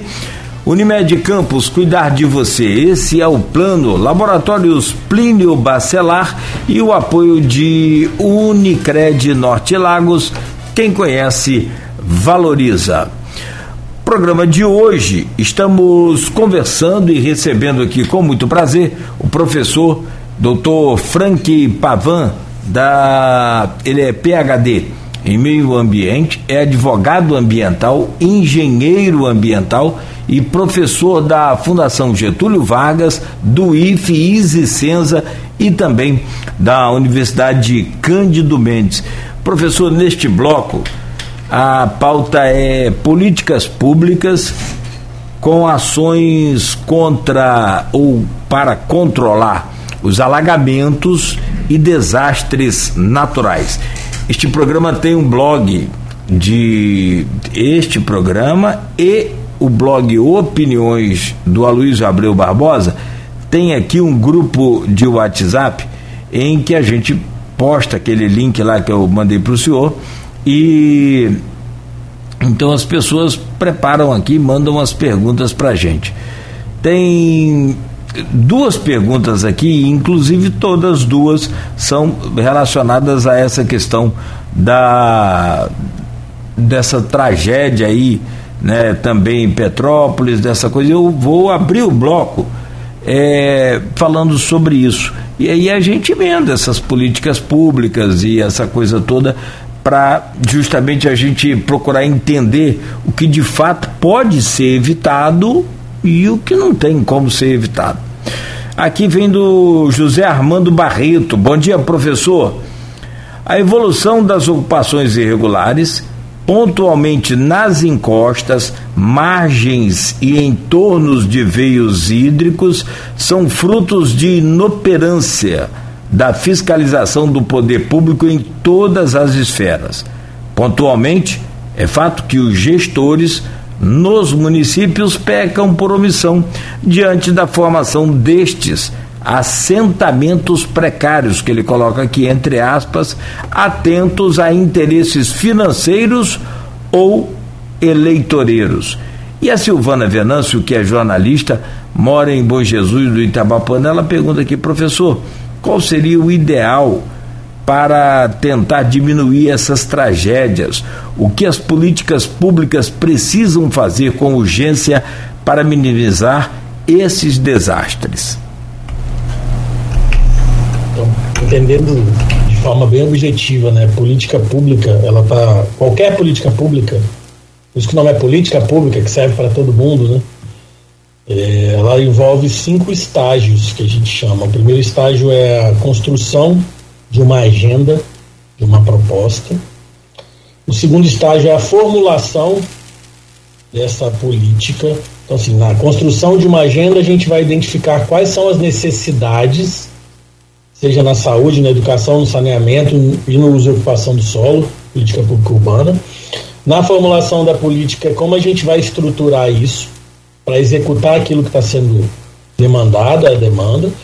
Na terceira é, fase, ou, ou estágio, a gente vai ter a tomada de decisão para, na sequência, implementar e avaliar. Bom, isso é ciclo das políticas públicas. Vale para qualquer política pública.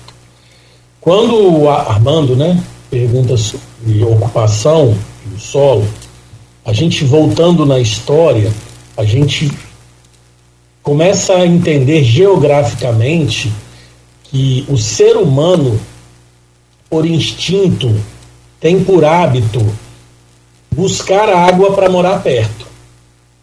Se você olhar as cidades, maior grande parte das cidades brasileiras, o centro da cidade está próximo de um rio, porque instintamente aquela ocupação das áreas foi feita ali no rio porque a água do rio é que atendia as necessidades básicas do, do ser humano.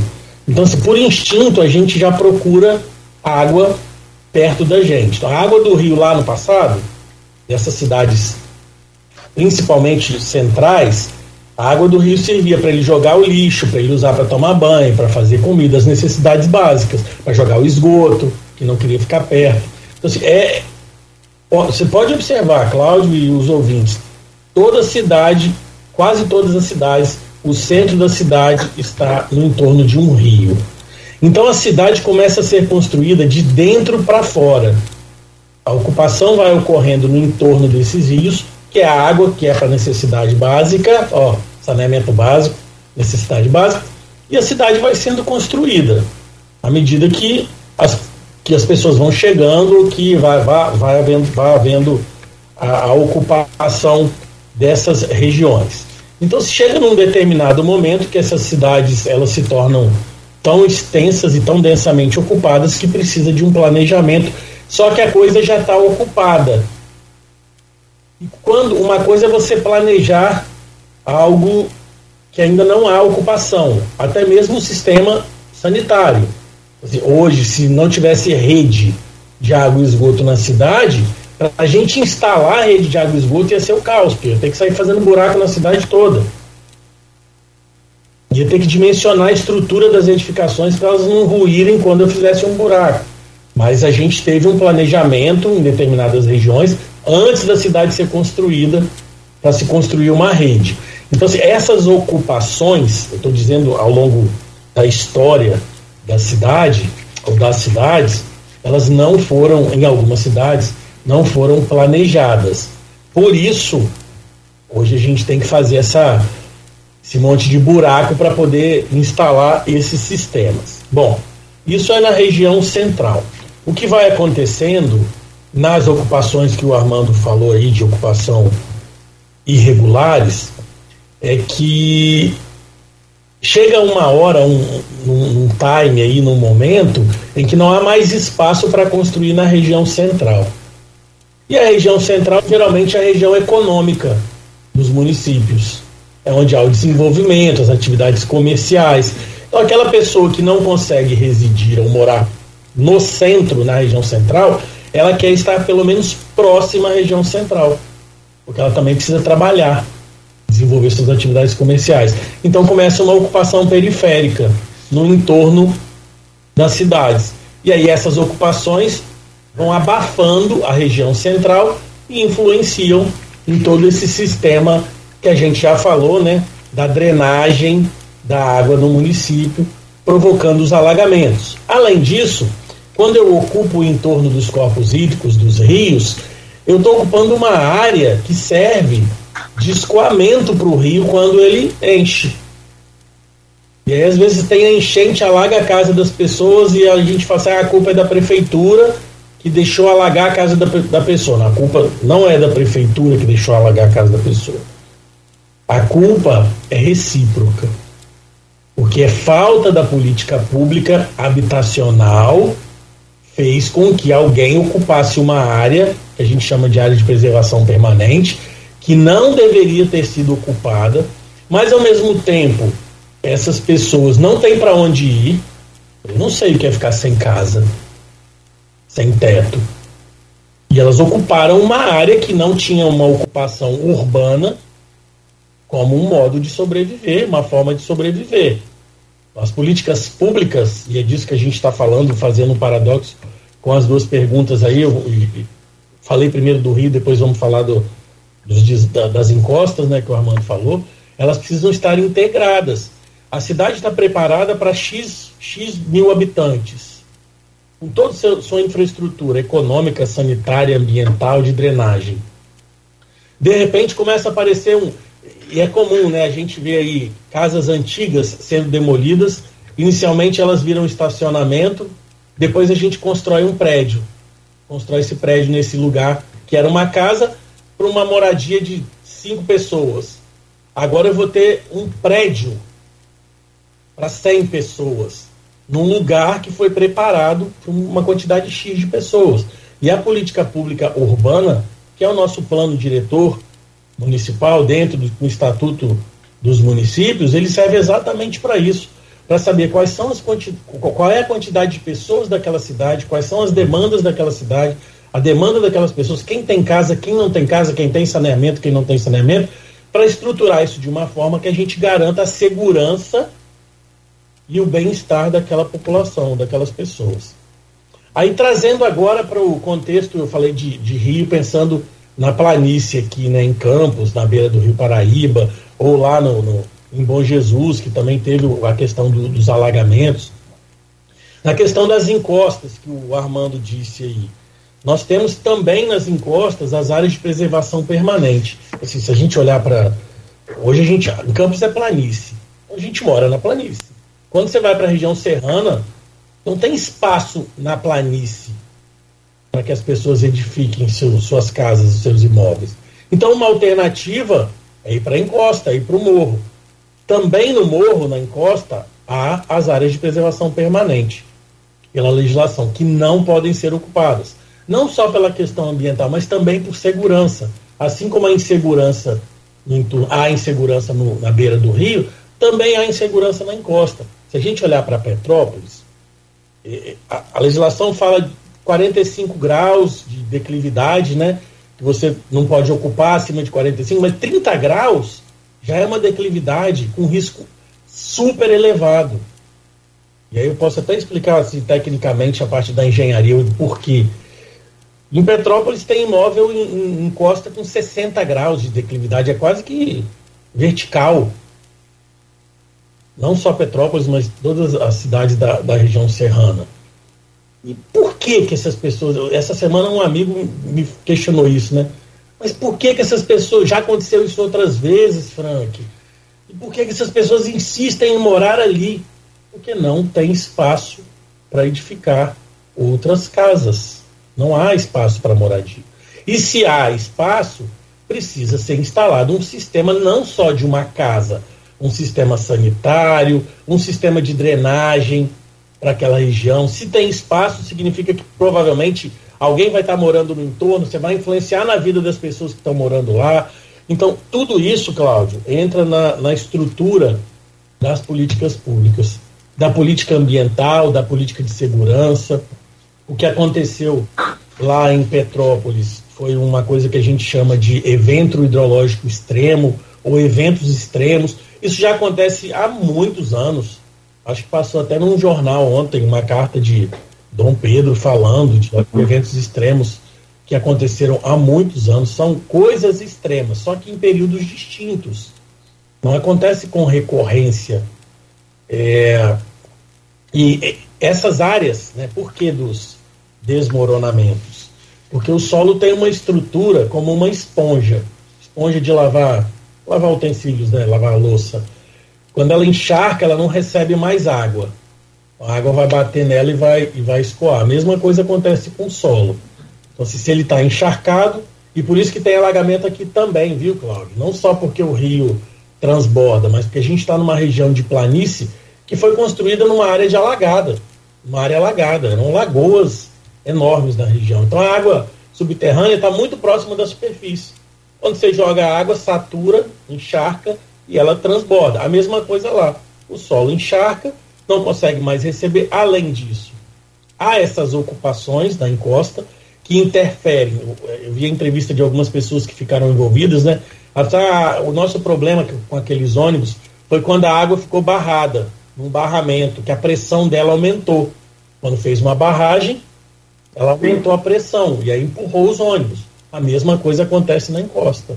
Você vai colocar um monte de imóvel na encosta, a água vai ficar retida, barrada, vai cair com maior pressão, o solo vai estar encharcado, vai pesar e aí vem abaixo. Então, se todo esse problema de uso e ocupação do solo, realmente o Armando tem razão, faz parte de uma estrutura de controle, de planejamento e de fiscalização. E tudo isso está na política pública. Deve, deve estar na política pública de uso e ocupação do solo, que é plano diretor, estatuto da cidade, plano de saneamento, política pública ambiental. Então, tudo isso tem que estar integrado para a gente estar tá preparado para esses eventos extremos. Eu também vi uma entrevista do CEMADEM, que é o Centro de Controle de Hidrológico, e eles falando, não, a gente avisou que, que ia chover tanto em tal hora. Mas o morador, ele não tem para onde ir. E ele acaba ficando por segurança. Qual é o lugar que eu me sinto seguro? A minha casa. O lugar que eu mais me sinto seguro é a minha casa. Então o morador não tem para onde ir, ele acaba ficando, porque se acha que está seguro ali e acontece a tragédia, uma tragédia como aconteceu. Acho que o início da conversa é esse aí, Cláudio. É, e aí cabe uma série de perguntas, é claro, e aí vai para o engenheiro ambiental, que é o seu caso também. É, existe como ter um, um, um, como é que eu vou perguntar, como é que eu vou formular essa pergunta de, de maneira que você entenda bem e é simples. Existe como a gente ter um projeto, um programa de ações de, de políticas públicas para controlar esse tipo de situação, para evitar esse tipo de desastre? Ou que o senhor citou, comparou muito bem a questão do ônibus com as casas das encostas. Foi perfeito, deu para entender perfeitamente. Agora, o que eu quero entender é: existe como ter as casas nas encostas e, mesmo diante desses desastres, não ter esse tipo de, de, de, de acidente? Não é aconselhável casa encosta, né? Isso não é nem uma, uma. não, não é aconselhável, não. Legalmente nem é permitido porque é área de preservação permanente, por, como eu já disse, por causa da questão ambiental e pelo risco, que é morar lá, que é, que é ocupar essas áreas. Então, assim, não é uma área que deve ser ocupada, ponto. Se existe necessidade de, de política habitacional, se existe não, né? Existe a necessidade de uma política habitacional que precisa redirecionar essas pessoas para uma outra área uma outra alternativa de, de, de, ocupação que não seja essas encostas. Porque a gente olha lá é muito bonito, né? Você fica numa, numa pousada lá na montanha, no meio da mata, aquilo é uma delícia. Quem não gosta disso? Mas o risco para um caso desse você vê que a coisa foi tão urgente, foi tão emergente, assim, não deu tempo de fazer nada. Eu vi um, um relato ontem de uma, de uma menina que falou assim: ah, eu vou tomar café lá nos fundos da, da loja. Foi tomar café e ficou não deu tempo, porque chama-se chamam eventos hidrológicos críticos ou eventos extremos hidrológicos. Se tem algumas alternativas, aí me perguntaram também, não sei se foi você, alguém me perguntou assim, a mudança climática tem uma tem uma relação direta com essa com o que aconteceu lá? A gente nem pode afirmar isso diretamente. Não dá para afirmar porque são períodos distintos. Então assim, eu estava explicando para meus alunos de engenharia semana passada por que que que choveu tão forte lá, né? Então tem toda uma questão de evaporação. O vapor vai entra em contato lá com, com a retenção da montanha e concentra a chuva num determinado lugar. Então, assim, resumidamente é isso. Mas existem algumas alternativas, assim, coisas que a gente fala de relacionadas às emissões, à questão climática, que podem contribuir. Então, assim, é, reduzir desmatamento, a gente consegue com uma política pública reduzir o desmatamento a zero. É possível isso acontecer porque a gente fica falando muito em, em vegetação, né? É, a questão do, do, do, do, oxigênio, que a, que a vegetação é importante para isso, etc e tal, e quando na verdade o que a gente precisa é, é da vegetação para essa transpiração, para formar chuvas é, regularmente no Brasil, porque há uma irregularidade, na, na precipitação, na chuva no Brasil, a gente precisa sequestrar esse carbono das emissões. E é a vegetação que faz isso. Então, se eu ocupo um imóvel num barranco, numa encosta com vegetação, eu estou deixando de usar a vegetação para sequestrar o carbono das emissões atmosféricas. Eu estou deixando de usar a vegetação para fazer a evaporação, a evapotranspiração, a evaporação que que contribui com a precipitação naquele determinado lugar. Então, assim, uma coisa está ligada à outra. Então, substituir combustível fóssil por outras fontes alternativas. Existem algumas ações que a gente pode propor, sempre lembrando, não é responsabilidade do poder público, é responsabilidade do poder público e da sociedade nessas ações. A agricultura sustentável, que está muito em alta aí, então algumas ações que podem promover isso. E principalmente quando se fala em uso ocupação do solo, é implementar um plano diretor e dar oportunidade com política habitacional para a população. É, essa agricultura sustentável é fantástica, né? A gente vai entendendo, vai vendo, vai acompanhando. Né? E tem gente já aproveitando todos os dejetos, todos os. É, é, é, é, o material orgânico, tanto das, das, das casas, né, quanto também dos currais, das pocilgas, reutilizando tudo e fertilizando, transformando aquilo num, num, numa produção quase que é, inimaginável antes. E é, economizando, né? E, economizando. Né? E economizando e, e, produzindo com qualidade. E produzindo com qualidade. Professor, eh, falando de campos, nós temos eh, problemas seríssimos aqui com alagamentos. Né? E aí vem a questão diferente da, das encostas. A gente não sofre com esse é, é, é, esse desbarrancamento aí que é terrível, mas a gente sofre com os alagamentos que são provocados e aí a gente começa a retornar, vai e volta, vai, é o, tipo aquela história do bumerangue, nessa questão da, das políticas públicas. É a falta de planejamento. Tem pontos em campos que estão, acho que a Praça São Salvador, se não me falha, está coisa de 10 metros acima do nível do mar, né? É, bem baixo, né? Alguma coisa assim, se não me falha a memória. Vou citar pontos aqui da, da área central, por exemplo, ali naquela região do, do, do edifício Salete. Ali é um dos pontos críticos de Campos. Tem ali uma, um, um sistema, um reservão, um piscinão, que a, é, joga água para o, o canal de Coqueiros.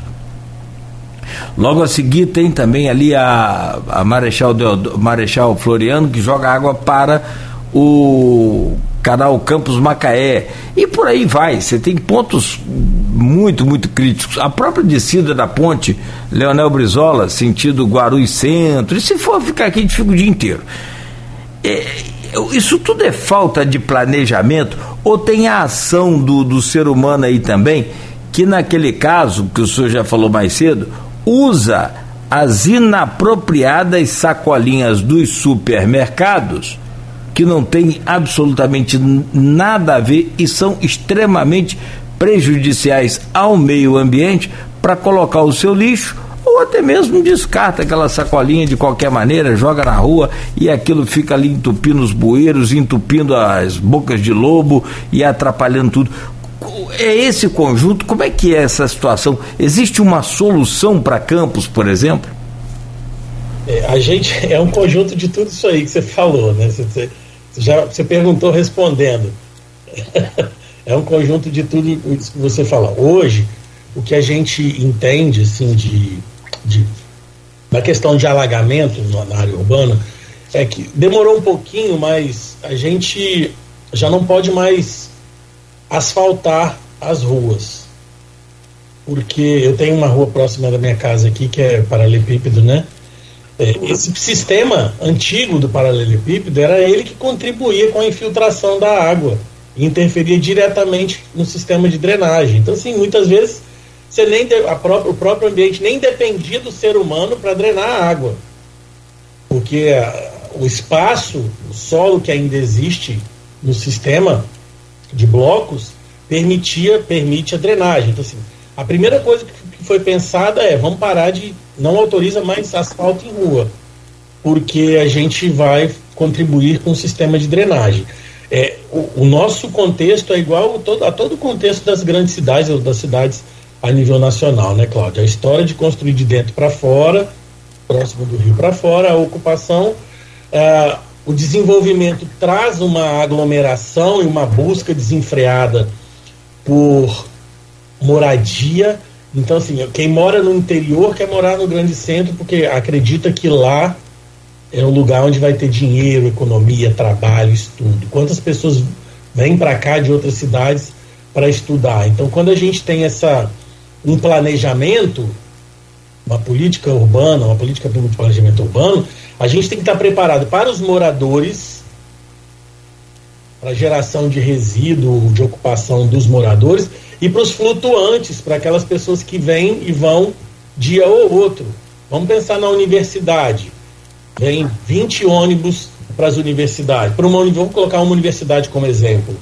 Então, assim, existem alunos daquela universidade que são daqui, que vão gerar X metros cúbicos de esgoto dia, ou consumir X metro cúbico de água dia. Quando eu tenho os flutuantes, essas pessoas que vêm nesses 20 ônibus, eu vou triplicar o volume de água que é consumido, o volume de esgoto que é gerado. Eu vou triplicar o espaço necessário para que essas pessoas possam utilizar. Eu vou triplicar a quantidade de sacolas de supermercado que vai ser usada como suporte para o lixo. Então, assim, é um planejamento que deve ser integrado de política pública. Tem solução. A gente está caminhando para propostas melhores, principalmente porque a sociedade está acordando para isso, está começando a enxergar que o espaço é democrático, principalmente com tecnologia. Antes você, para ir numa, numa participar de uma, de uma discussão na Câmara ou no Senado, onde quer que seja, você tinha que ir até o lugar. Agora, esse momento, esses últimos dois anos, mostraram o que a gente está fazendo aqui, né? Se eu conversar com você numa entrevista, eu iria até a rádio. A gente está aqui com a tecnologia a nosso favor. Então, acho que as tecnologias e a participação da sociedade têm influenciado bastante nessas propostas. Aí, até mesmo, Cláudio, é, quando você pergunta se tem solução, a solução é a denúncia. É, a população queimou lixo denuncia. Alagou, informa. Olha, minha rua está alagando, informa. Tem vazamento, informa. Ligação clandestina, denuncia. Porque a gente está vivendo em grupo. É um, a, a, a cidade é um condomínio. Ela tem o seu estatuto. Poucas pessoas conhecem o estatuto da cidade, né? E deveriam conhecer, porque são as regras da nossa vida aqui na cidade. Então acho que a sociedade está tá acordando para isso. E se nós não fizermos, sozinho o poder público não consegue. Eu acho que é, essa é a mensagem para entender essa possível solução aí da, das demandas. Dá, dá para dividir em percentual, meio a meio? Dá. Poder público e sociedade, responsabilidade compartilhada, meio a meio. 100% de certeza disso.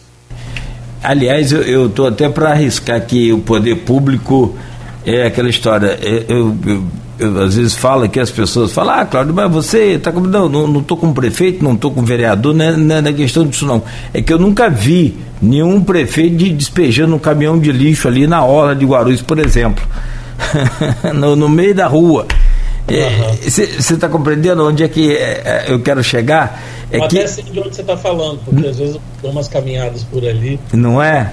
Tá horrível. Aí paga de estacionamento de carro ainda. Não é? É horrível aquilo. E outro dia, isso lá para 2019, acho 2020, a prefeitura tinha acabado de fazer ali aquela coleta, aquela limpeza, e de repente é, estava saindo o caminhão com, com lixo e o, o, o, o, caminhão da prefeitura com a máquina, veio um camarada com o caminhão dele e entornou o lixo ali de novo. É um tipo de situação que me deixa um pouco descrente, entendeu? Sobre essa participação da população. E olha. eu acredito no povo, eu acredito. Não, sim, acredito. Essa minoria, uma hora vai chegar e, e, e ficar tão tão pequena, tão pequena que vai ser literalmente esmagada pelas boas ações da, da, da maioria. Exemplos, dos exemplos. Dos exemplos, é isso aí. E é sempre assim, o lixo, com relação ao lixo. Uma pessoa coloca um saco, a outra vez vai lá e coloca, a outra vez vai lá e coloca, e eles vão criando esse lixo aí na, na rua. Assim, um vai seguindo o outro. Ah, colocou ali, então ali é lixo, eu vou colocar também. Eu acredito muito também na, na punição, sabe? Porque tem uns que não tem jeito, aqueles ali vão ficar a vida inteira fazendo errado. Então vamos partir para punição, punição com multa, com, né? Não acredito mais em orientação para determinado tipo de, de situação. Orientação é lá no, no, no banco do colégio, né? É, mas, sei lá, a vontade que tem é da gente continuar conversando aqui boa parte dessa manhã, mas os seus compromissos também não, não, não permitem, nossa hora já avançou. Olha, você quer ver uma, um assunto que dá uma, uma pauta aqui para um programa inteiro, as sacolinhas de supermercados? O senhor falou que a, a, população já tem avançado nisso e muita gente está consciente, tem até aquelas é, é, ecobags, né? É, é. Que, que não só são baratas, como ajudam e ajudam muito o meio ambiente. A questão do supermercado dá ou não dá a sacolinha, não é só por uma questão de custar ou não custar, pagar ou não pagar, quem vai pagar ou quem não vai pagar, é questão de ambiental. Quando a pessoa, as pessoas passarem a entender que é ambiental, acho que vai acabar essa, esse dilema, não, professor? Sem dúvida. Muitos países desenvolvidos não, não, não essa história de sacola. E a, até quando eu te falei assim, a sacola é feita de trigo ou de inhame, nesses países as sacolas que são vendidas, elas são feitas com, com material que degrada, né? Se autodecompõe lá. Então, biodegradável, né? Que, que se chama. Isso é uma cultura internacional que a gente tem que seguir, cara. Ah, mas nós somos países de terceiro mundo, mas eu quero seguir quem é bom. Eu quero seguir o exemplo certo, aquele que faz o bem.